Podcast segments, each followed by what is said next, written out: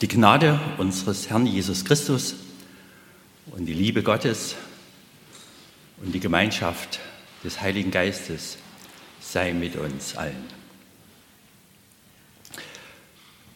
Liebe Schwestern, liebe Brüder, liebe Gäste, liebe Teilnehmer an den Übertragungsanlagen.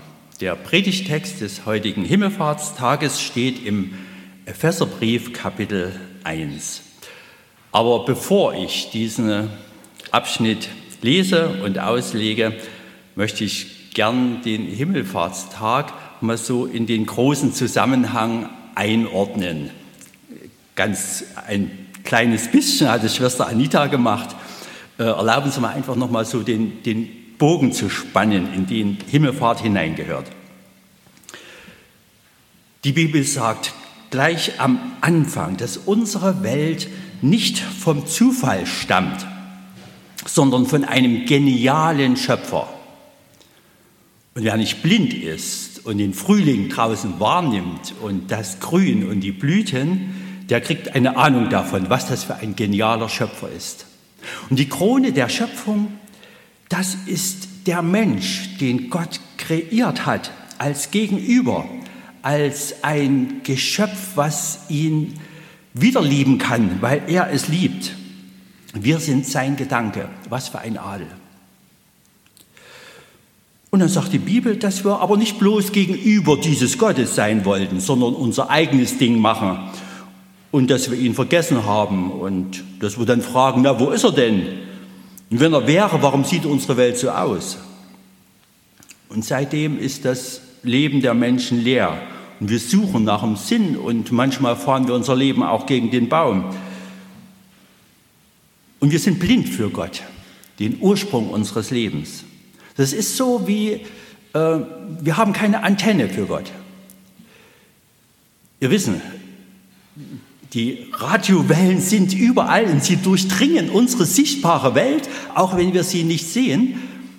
Und wenn wir ein Radio anschalten, wo eine Antenne dran ist oder irgendein Teil, wie eine Antenne funktioniert, dann hört man diese Radiowellen. Aber wir haben, wir Menschen haben keine Antenne mehr für Gott. Obwohl er unsere Welt durchdringt, nehmen wir ihn nicht wahr. Und dann erzählt die Bibel, dass Gott eine große Sehnsucht hat nach seinen Menschen, die sich von ihm abgewandt haben und die diese Antenne verloren haben. Er liebt uns und er will uns nahe kommen. Und deshalb ist er aus seiner unsichtbaren und unzugänglichen Dimension, siehe Radiowellen vielleicht, herausgetreten und wurde selbst ein Teil seiner eigenen Schöpfung, wurde Mensch, verwandelte sich in einen Menschen. Das feiern wir ja Weihnachten. Der ewige Gott, der nicht in Raum und Zeit zu fassen ist, er kommt in Raum und Zeit, wird Mensch, anfassbar. Und Jesus zeigte den Menschen, wer Gott ist und wie Gott ist und wie es bei ihm ist. Und dass Gott eine große Sehnsucht nach uns hat, wie ein liebender Vater nach seinem weggelaufenen Sohn. Das ist in den Evangelien im Neuen Testament aufgeschrieben. Und in den Evangelien steht auch, dass dieser Jesus Gegenwind erfuhr. Er wurde gefangen genommen, als Verbrecher verurteilt, hingerichtet. Daran haben wir Karfreitag gedacht. Er starb als Sündenbock, als einer, der für die Sünden der anderen büßen muss. Nur, dass er es freiwillig tat. Er starb, damit wir Frieden hätten und durch seine Wunden sind wir geheilt, so sagte es ein Prophet hunderte Jahre vorher. Und dann hat man Jesu Leiche in den Felsengrab gebracht und gedacht, das ist das Ende.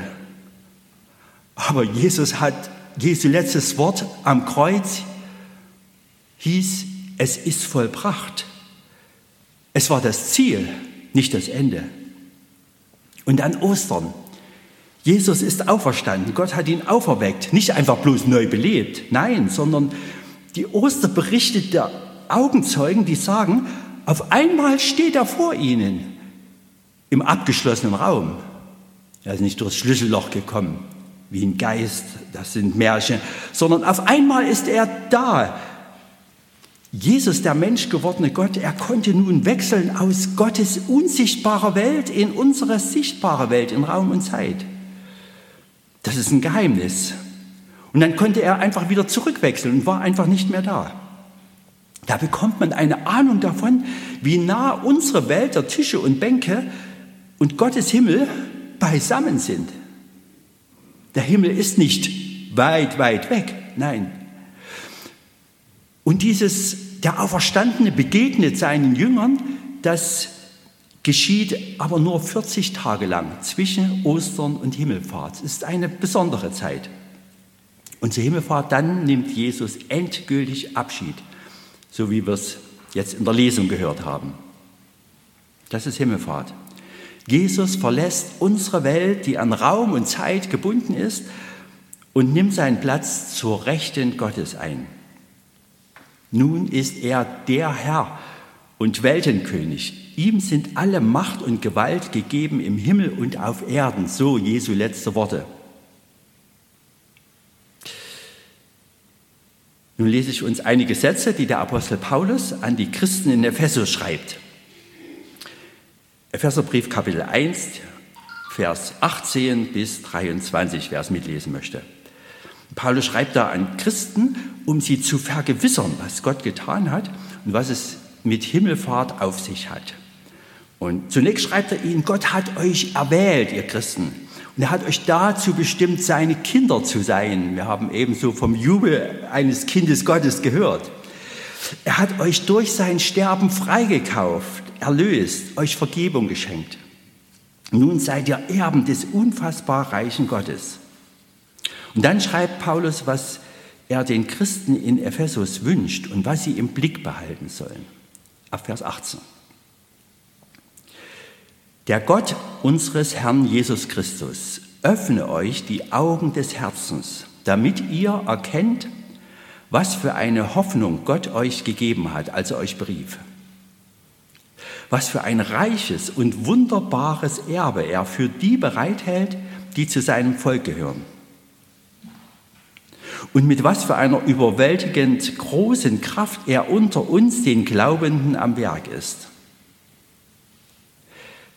Es ist dieselbe gewaltige Stärke, mit der er am Werk war, als er Christus von den Toten auferweckte und ihm in, den, in der himmlischen Welt den Ehrenplatz an seiner rechten Seite gab. Damit steht Christus jetzt hoch über allen Mächten und Gewalten, hoch über allem, was Autorität besitzt und Einfluss ausübt.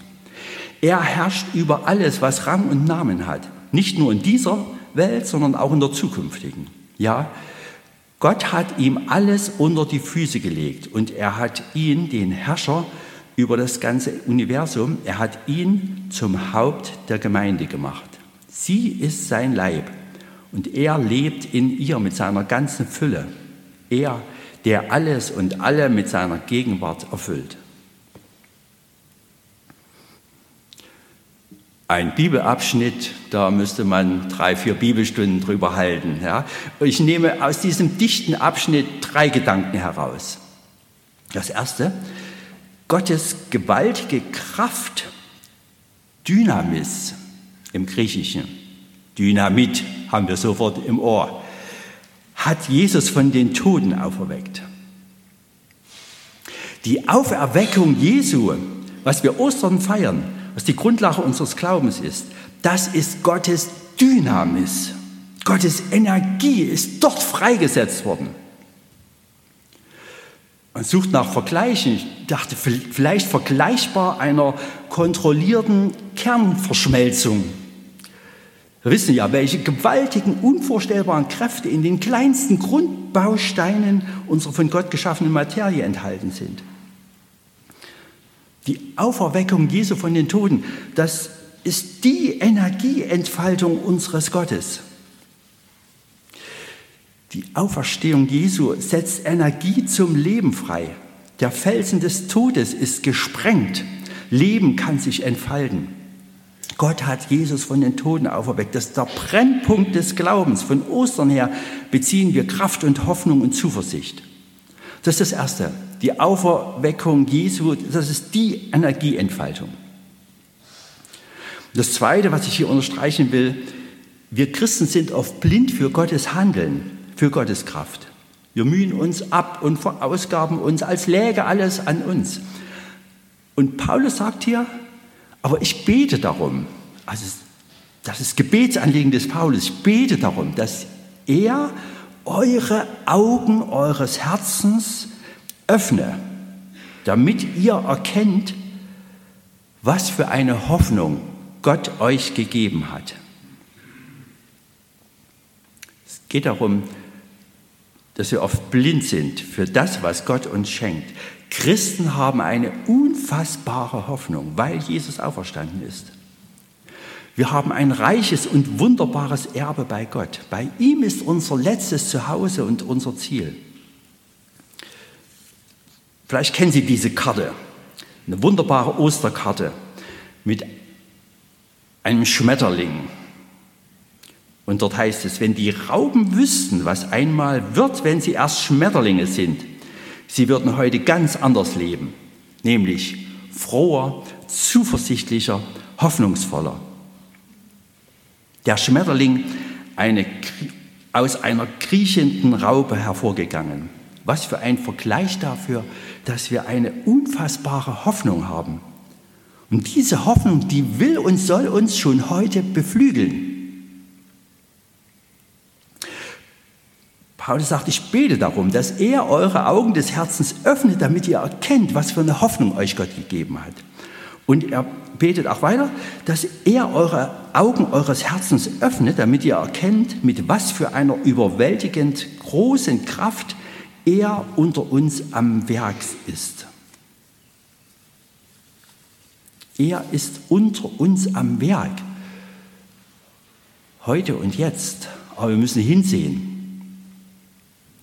Sehen, wie Gott einen geistlich Toten ins Leben ruft, also einen, der bisher ohne Gott lebte, da sagt die Bibel, er ist geistig tot. Wenn er zum Glauben kommt, wenn, wenn er Gott sucht, das heißt, wenn Gott ihn findet, äh, das ist wie eine Totenauferweckung, eine Kraft, die Leben schafft.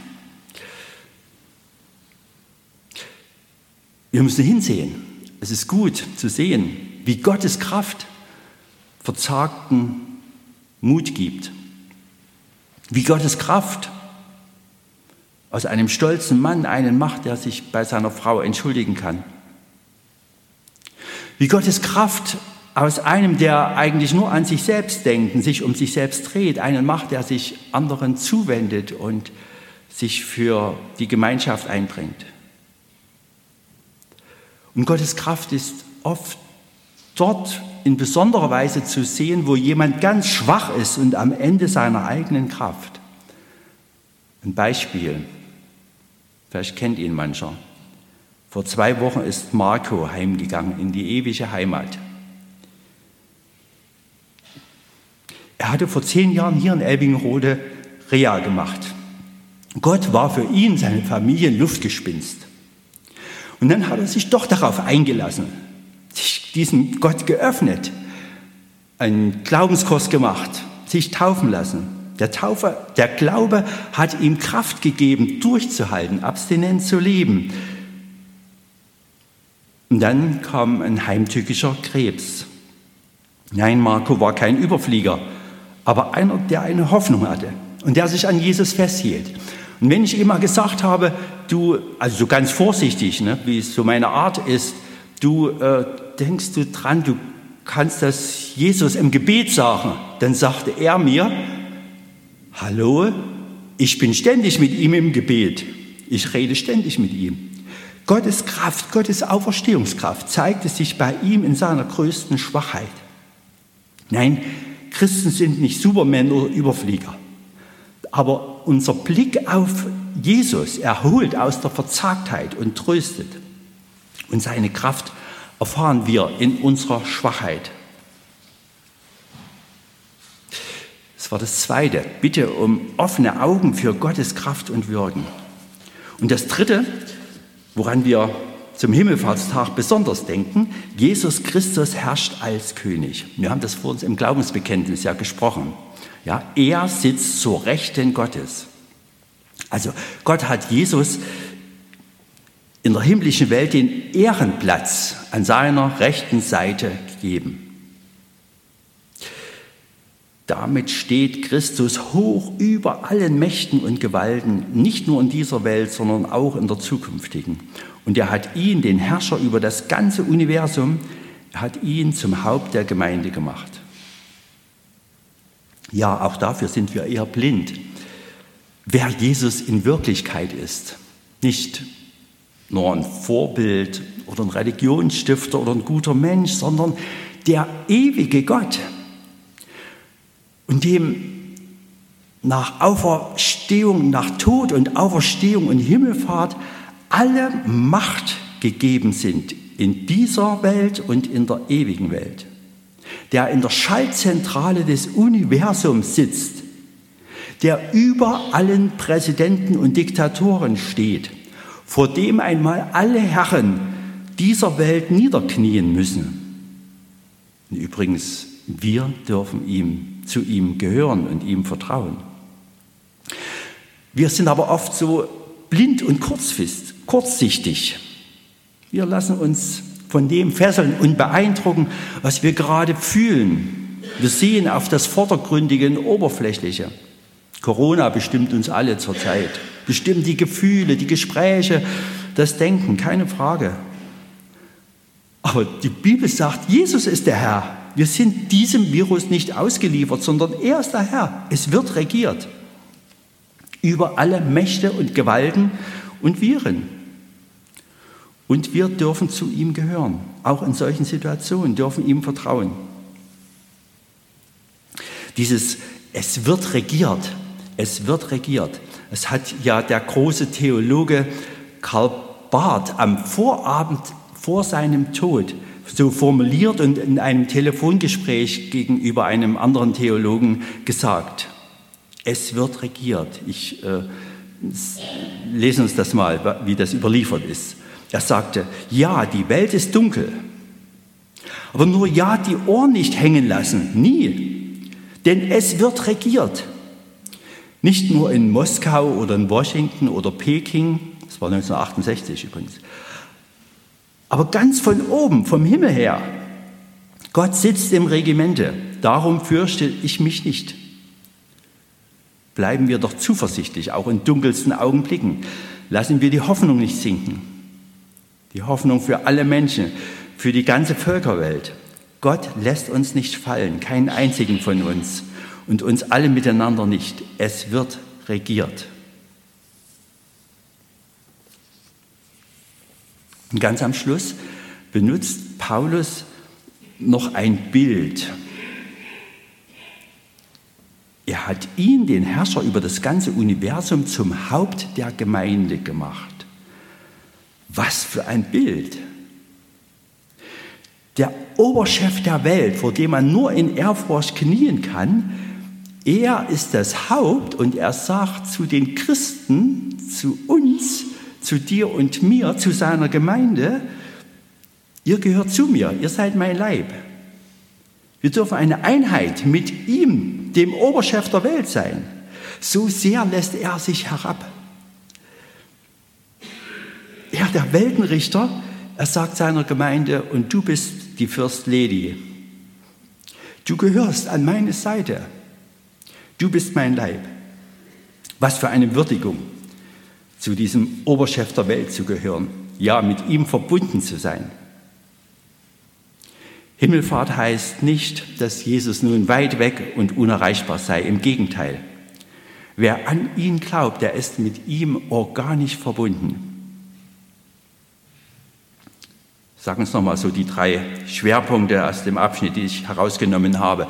Die Auferweckung Jesu, Freisetzung einer gewaltigen Energie, der Energie Gottes. Das zweite, Paulus bittet um offene Augen für unsere Hoffnung, die wir durch die Auferstehung Jesu haben, und für Gottes Kraft, die in uns wirkt, Gottes Handeln unter uns. Und das dritte, Jesus Christus, er herrscht als König zur rechten Hand Gottes. Es wird regiert. Und wir, die wir an ihn glauben, sind sein Leib. Amen.